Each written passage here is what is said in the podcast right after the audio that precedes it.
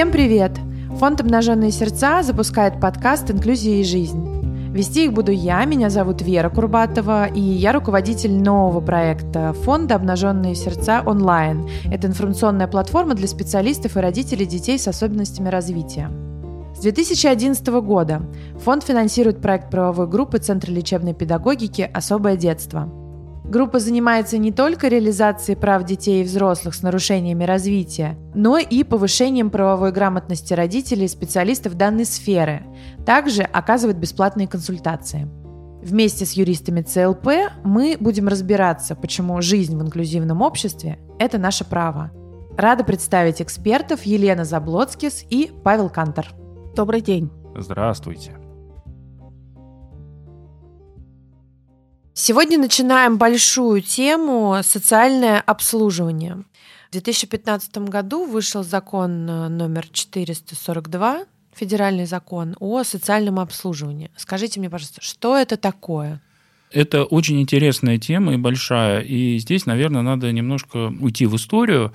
Мы все привыкли, что у нас э, всегда существовала определенная форма помощи гражданам, которые не могут сами справляться со своей жизнью. Э, если это был престарелый человек, который жил дома или инвалид, к нему приходил соцработник, помогал ему покупать продукты, оплачивать квартиру и так далее.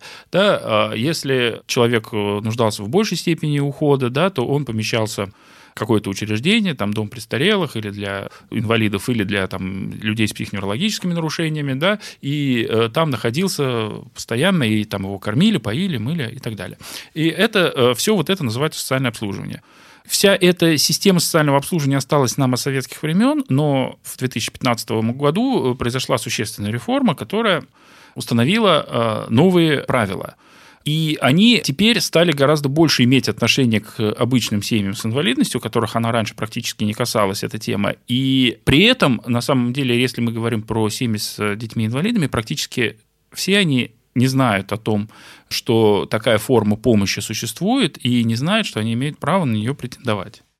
Получается, кто может претендовать на социальное обслуживание, э, исходя из э, вот, закона 442?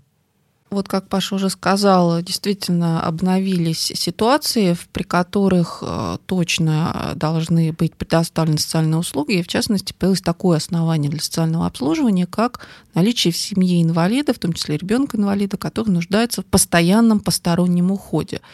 Здесь можно много говорить, а кто субъект этого права, да, потому что наличие в семье а субъектом а, этого права может быть и сам ребенок, и, соответственно, лица, которые за ним ухаживают, именно по той причине, что нуждаемость в постоянном постороннем уходе это такая привязка к ребенку или к уже взрослому, да, лежачий, например, человек. Нехорошее название лежачий, но как-то оно в обиходе звучит и по неволе произносишь. И в связи с этим, э, с тем, что субъектом этого права является и сам нуждающийся, и семья, как нуждающаяся в помощи в организации этого постороннего ухода, а, могут быть всякие вопросы, как реализовать право, но тем не менее вот закон такое предусматривает. Еще упомяну, что появилось и такое основание для признания нуждающимся в соцобслуживании, как наличие в семье а, детей, у которых трудности в социальной адаптации. То есть, э, если по предыдущему основанию, да, это точно инвалид, нужна справку, подтверждение, что это человек с тяжелыми нарушениями, то если у ребенка трудности в социальной адаптации, а они могут выражаться совершенно по-разному, то это тоже основание для социального обслуживания. К сожалению, мы можем только констатировать, что в регионах не всегда это адекватно воспринимается, что есть такое основание, и можно не найти услуг соответствующих этому основанию. А, хорошо, я правильно поняла, что список тех, кто может получить это социальное обслуживание, он расширился. Это хорошая новость. Но в связи с этим вопрос э, все-таки, как получить эту возможность? Да. Значит, смотрите, социальное обслуживание, оно у нас делится по формам и по видам социальных услуг. Значит, Три формы социального обслуживания, которые у нас э, утверждены законом, это э, стационарное социальное обслуживание, когда человек, нуждающийся в обслуживании, помещается в стационарную организацию. И мы, наверное, эту тему сейчас подробно затрагивать не будем. Мы больше говорим про семьи. А что касается семей, то для них существуют такие формы социального обслуживания, как социальное обслуживание на дому, которое предполагает приход работника, который оказывает какую-то помощь, и полустационарное обслуживание, когда человек, нуждающийся в обслуживании, посещает какую-то организацию социального обслуживания, где получает помощь. О каких видах помощи идет речь? Закон устанавливает такие виды э, социальных услуг. Это социально-бытовые услуги. Социально-бытовые услуги – это помощь ну, в понятных бытовых вещах. Прибраться, купить продукты, заплатить за квартиру, э, может быть, что-то еще социально-медицинские услуги. Социально-медицинские услуги – это услуги, связанные вот, ну, с медицинским уходом. Э, какие-то медицинские санитарно-гигиенические процедуры, помощь в посещении э, медицинских организаций, контроль за приемом препаратов и так далее. Третье – это социально-психологические услуги, то есть специальная психологическая коррекционная помощь тем, кто в этом нуждается. Это уже требует определенного навыка, да, э, социально-трудовые услуги, то есть помощь в поиске работы и трудоустройстве, социально-правовые услуги, то есть помощь в каких-то э, юридических консультациях, советах, и э, услуги с целью повышения коммуникативного потенциала, как они неуклюже называются в законе. То есть это услуги, связанные с развитием навыков пользования различными техническими средствами, с развитием навыков ориентации в окружающей среде и тому подобные услуги. При этом конкретный перечень услуг по каждому виду и по каждой форме социального обслуживания устанавливается каждым отдельным регионом, исходя из своих возможностей. Давайте уточним. Паша начал говорить об услугах развития коммуникативных навыков. Эти услуги относятся именно к инвалидам, детям-инвалидам, что очень важно знать э, семьям, соответственно, с инвалидами. Спасибо за уточнение, но я правильно понимаю, что так как это не ИПРА, то вот этот список э, в законе, он, в общем, я могу претендовать на весь этот список. А, на самом деле в ИПРА есть раздел, который называется «Социальная реабилитация», но а, формулировки в этом разделе не очень соответствуют формулировкам в законе об основах социального обслуживания, но это не важно. Собственно, все равно медико-социальная экспертиза ставит галочки по вот, направлениям социальной реабилитации, ответственным за выполнение этих направлений является орган социальной защиты региональный. То есть все равно с этой ИПРА придут в орган региональной социальной защиты. Но вопрос в том, что сами мероприятия, конкретные мероприятия, определяют именно региональный орган соцзащиты. А делать он это будет, соответственно, в том порядке, который предусмотрен законом о социальном обслуживании. И нужно сказать, что есть федеральный закон об основах социального обслуживания, он устанавливает некие общие требования для всей федерации, а в каждом регионе есть свое законодательство о социальном обслуживании, где уже уточнены особенности порядка предоставления социальных услуг в регионе. Но если мы говорим о ребенке, я вот все время хочу как-то систематизировать э, знания, которые я получаю в ходе наших эпизодов.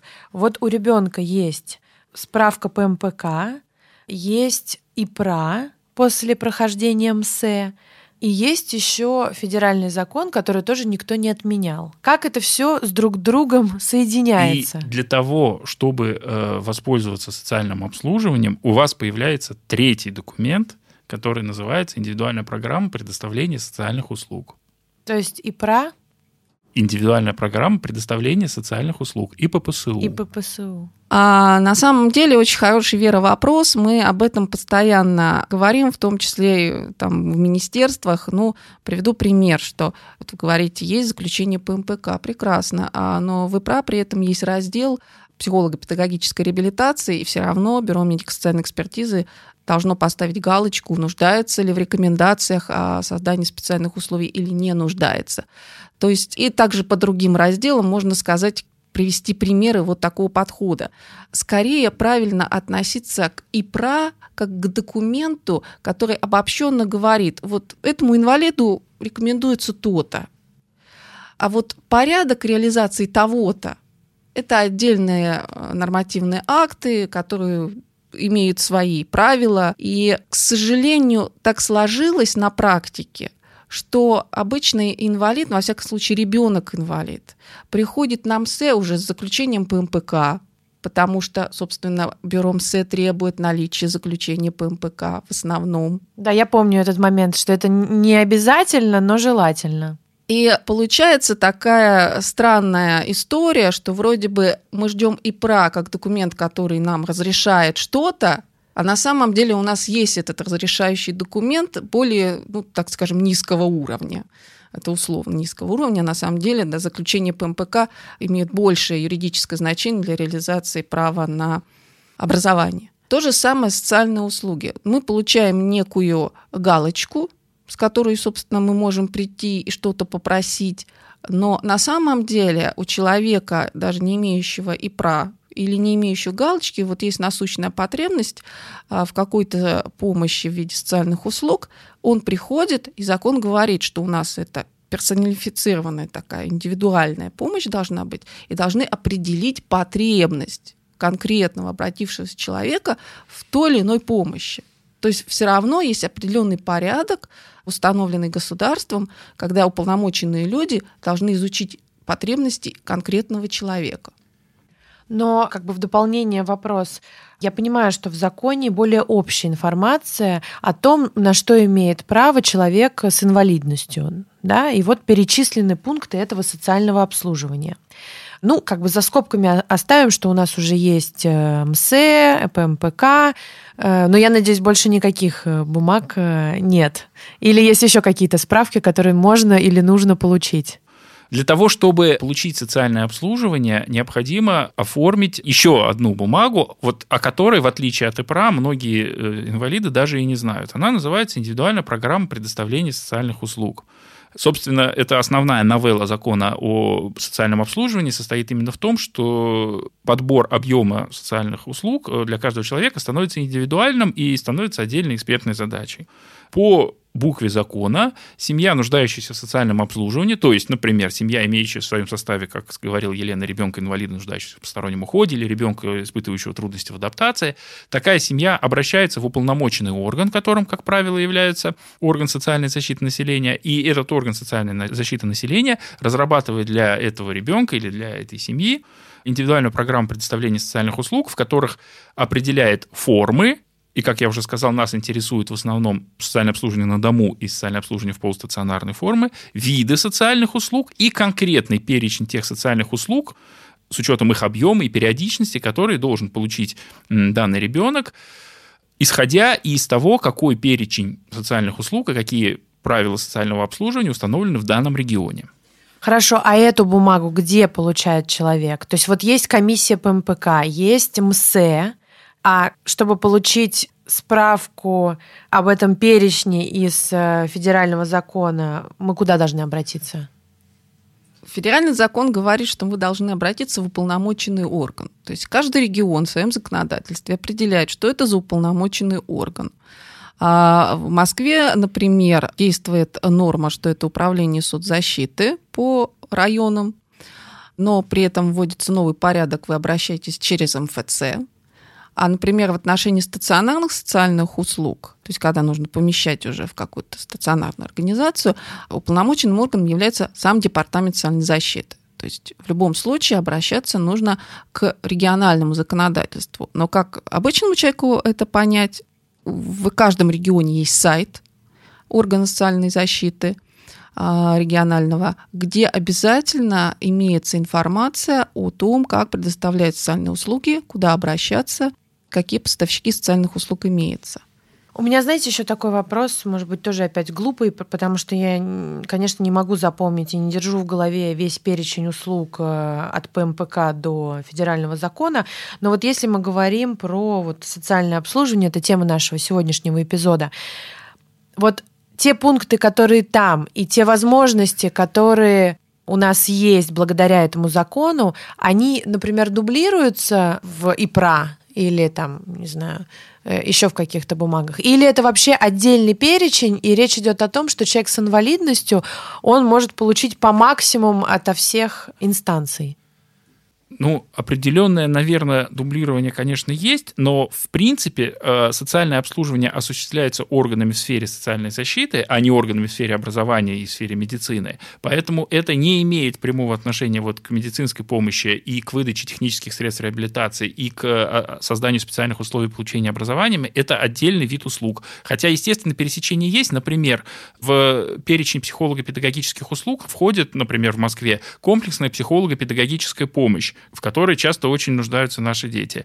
И понятно, что оказание этой комплексной психолого-педагогической помощи, оно, естественно, связано по, по своей природе с тем образованием, которое получает ребенок э, в системе образования в соответствии с созданием специальных условий. То есть, в принципе, ну, взаимосвязь есть. И есть некоторое дублирование, то есть эта психолого-педагогическая помощь, она дополняет и как бы расширяет э, ту помощь, которую ребенок получает в рамках э, системы образования.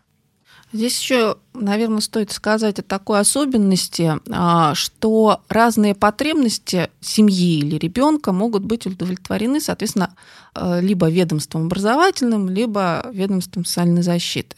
Приведу пример. Вот для семей действительно с детьми с тяжелыми нарушениями, как правило, требуется, чтобы как можно больше пребывал ребенок в образовательной организации, будь то детский сад, будь то школа. Но мы знаем, что там детский сад, например, часто берет только там на три часа или еще в каком-то режиме. А в школе продленка только в начальной школе, да и то ну, в большинстве регионов для тех, кто сам самообслуживается, то есть да, за собой может как-то следить. Тут же мы говорим, что да, эта проблема может быть решена двумя путями – можно ввести продленку обязательную да, для всех детей с такими тяжелыми нарушениями в, в образовательной организации, а можно развивать социальные услуги по присмотру за такими детьми а, в рамках социальных услуг. То есть перекликаются эти области. Вопрос в том, какое ведомство возьмет на себя это, какое решение конкретный регион примет. Но родителю как вот э, найти это решение оптимальное? Это же нужно знать о том, как каждое ведомство, сколько времени уходит у него на принятие решения, много ли у них отказов. Вот, э, смотрите, как я сказал, социальное обслуживание, которое досталось нам от советских времен, оно привыкло работать э, ну, с пожилыми инвалидами на дому или в стационаре. Вот семьи с детьми, с молодыми инвалидами, это для них новая сфера. Здесь правоотношения только складываются. И те люди, которые получают социальное обслуживание по этому основанию, они в некотором смысле являются первопроходцами. Как Елена верно сказала, в каждом регионе существует сайт регионального ведомства, уполномоченного в сфере социального обслуживания, и на этом сайте обязательном порядке размещен перечень социальных услуг, утвержденных в данном регионе. Поэтому первый как бы шаг – это обратиться к этому перечню, изучить перечень социальных услуг, существующих в вашем регионе, который может очень сильно отличаться от региона к региону и отличается проанализировать его на предмет того, есть ли там какие-то услуги, которые э, нужны именно нашей семье. Как я уже сказал, ну, если это семья с ребенком-инвалидом, то может быть востребована и социально-бытовая помощь, в смысле какой-то помощи по дому, и помощь в виде кратковременного присмотра, ухода за детьми, и помощь в виде каких-то психолого-педагогических занятий с ребенком, если она предусмотрена, и помощь в э, сфере обучения ребенка навыкам пользования техническими средствами реабилитации и другое после того, как родитель примерно определится с перечнем тех услуг, которые он хотел бы получить, ему следует обратиться в уполномоченный орган, которым обычно является вот орган. Это уже процедура угу. получения. Вот как раз мой следующий вопрос. А, как это происходит на практике? Я поняла, мы ознакомились со списком, мы выбрали то, что нам нужно, то, на что мы хотим претендовать. Наши дальнейшие действия. Вот здесь очень важно соблюдать все формальности. Да, когда вы приходите в уполномоченный орган, говорите, а мы хотели бы вот это, если вдруг вам говорят, а у нас такого нет, это не значит, что не надо подать заявление в установленной форме и получить ответ в установленной форме. Мы с таким столкнулись а в связи как раз с семьями, которые имеют и детей, и взрослых с психическими расстройствами разной вариативности. Вот когда Паша говорил, что наше государство привыкло работать с пожилыми, это понятно, да. На самом деле есть и большой опыт работы с детьми с инвалидностью, но, опять же, понятной инвалидностью для обычных людей. То есть это опорники, слепые, глухие. То есть есть реабилитационные центры в социальной сфере, где проводятся какие-то занятия разнообразные для таких детей. Но что касается детей с психическими расстройствами и взрослых, здесь, конечно, провал. И поэтому по факту вы можете прийти, и вам так тихо скажут, что а у нас ничего для вас нет. И человек уходит. Это такая практика сложилась, что э, наши люди как-то не пытаются подавать заявления, не пытаются э, пробивать эти стены, уходят, и все остается так же, как и раньше было. Поэтому э, важно подать заявление. Форма заявления установленная, то есть, в принципе, с ним можно ознакомиться, заранее понять, что туда нужно вписывать и подать. Что происходит дальше? А дальше идет процесс определения индивидуальной потребности в социальных услугах. И под ним подразумевается в том числе то, что представители уполномоченного органа придут и посмотрят, как живет семья. К этому нужно быть готовым. И здесь нужно упомянуть э, такой акт федеральный, рекомендаций по определению индивидуальной потребности в социальных услугах, который с помощью общественности претерпел некоторые изменения, очень полезный. Другой вопрос, как это в регионах реализуется. Но если мы знаем, что оно есть, да, наверное, это должно помогать. Что имеется в виду? Что в этом акте сказано, что основная задача государства помочь ребенку жить в семье, чтобы семья не вздумала отказаться от него, да, вот там не отдать, грубо говоря, в интернат, потому что тяжело.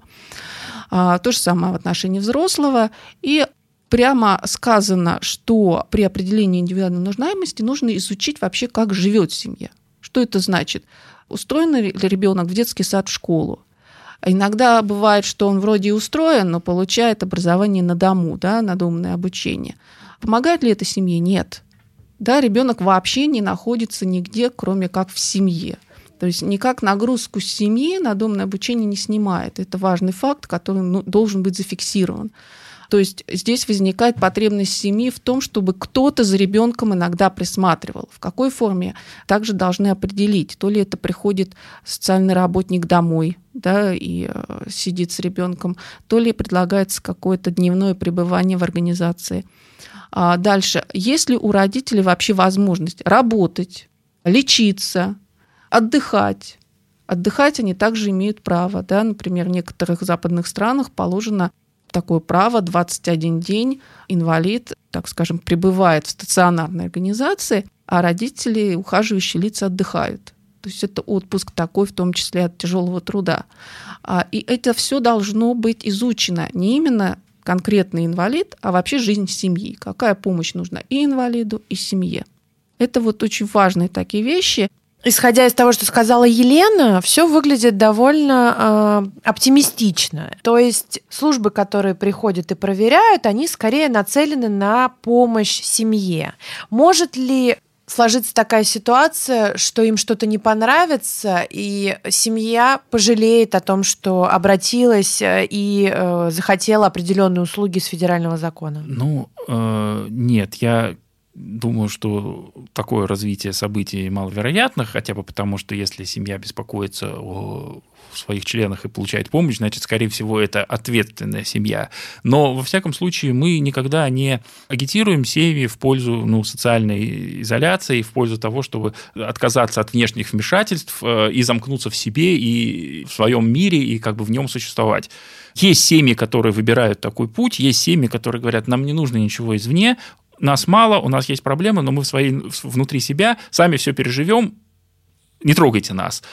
Ну, это, на мой взгляд, неправильный путь, а если вы выбираете путь открытости, путь взаимодействия с обществом, то это, конечно, подразумевает и то, что к вам будет некоторое вторжение, может быть, не очень комфортное для вас, что с вами будут что-то обсуждать, что вам будут что-то предлагать, может быть, не то, что вам понравится, вы будете соглашаться или не соглашаться, вы будете что-то просить, вам будут отказывать. Это более стрессовая ситуация, это более трудная ситуация, но в конечном итоге она более перспективна для семьи, если говорить про философские вещи.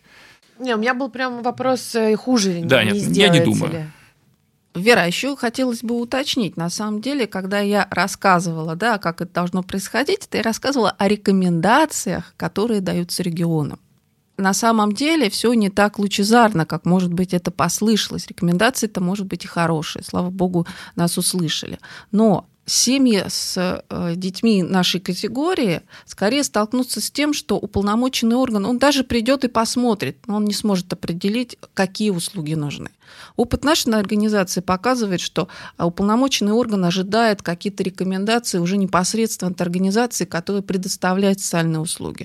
То есть напишите, что вы будете предоставлять семье да, или семья должна уже прийти готовой до такой степени, чтобы сказать, да, вот нам нужны такие услуги. К сожалению, в настоящий момент вот такая ситуация наблюдается.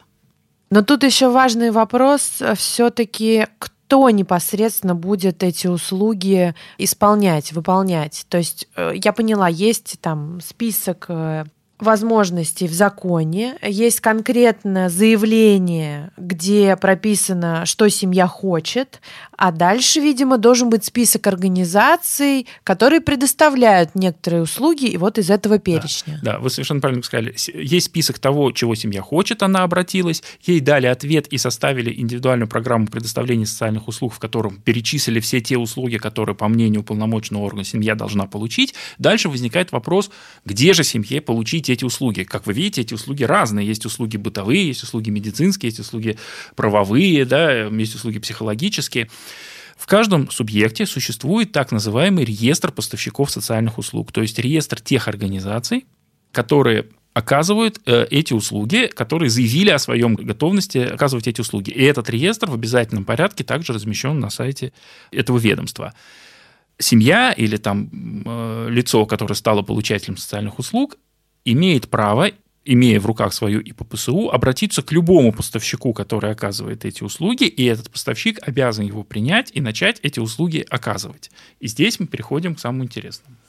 Я хотела добавить единственное, что в э, ИПСУ, так мы сокращаем еще очередную программу, указываются рекомендации как раз по поставщикам. То есть уполномоченный орган эти рекомендации дает. Примерно написано три поставщика. Но это вовсе не, не означает, что гражданин, которому выдано это ИПСУ, обязан руководствоваться этими рекомендациями. Да, он может выбрать любого поставщика из перечня, ну, если тот, конечно, такие услуги предоставляет. Он не обязан ограничиваться рекомендованными поставщиками. Но вот этот поставщик, он согласится в случае, если он не внесен в список рекомендаций? Да, обязан. Э, даже его никто не будет спрашивать, извините. Хотя, конечно, естественно...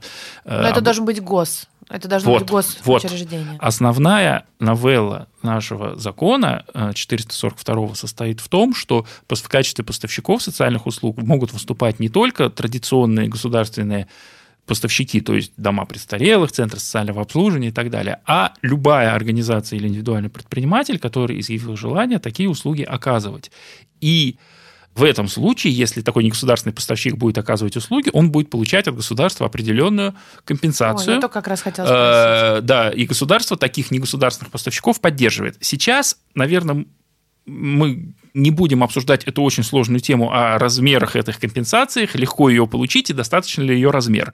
Вы уже прекрасно понимаете, что это нелегко, и размер недостаточно и так далее. Но это как бы наши вопросы, вопросы поставщика. А что касается получателя, то для него появилась радостная новость. Он может открыть этот реестр и увидеть в списке поставщиков социальных услуг не только вот государственные центры, которые, скорее всего, просто и не умеют работать с такими детьми в любом случае, но и какие-то негосударственные организации, в том числе специализирующиеся на помощи детям-инвалидам. Тогда вопрос, а можно ли не пользоваться услугами организации, а забрать компенсацию и на эти деньги оплатить услуги в том месте, в котором хочется. Нет, такой опции закон не предусматривает. Это требование федерального закона, что компенсация выплачивается поставщику социальных услуг, который понес затраты. И когда вот Паша сказал, что вопросы размера компенсации, порядка ее получения, это вопросы, которые интересуют а, только нас, как поставщиков, я здесь вот хотела бы добавить, что на самом деле картинка для получателя услуг очень неоднозначная, когда, например, дети у нас получают услуги бесплатно по закону. И когда э, семья получает у негосударственного поставщика, у семьи может сложиться э, впечатление при обращении у негосударственного поставщика, что все будет бесплатно.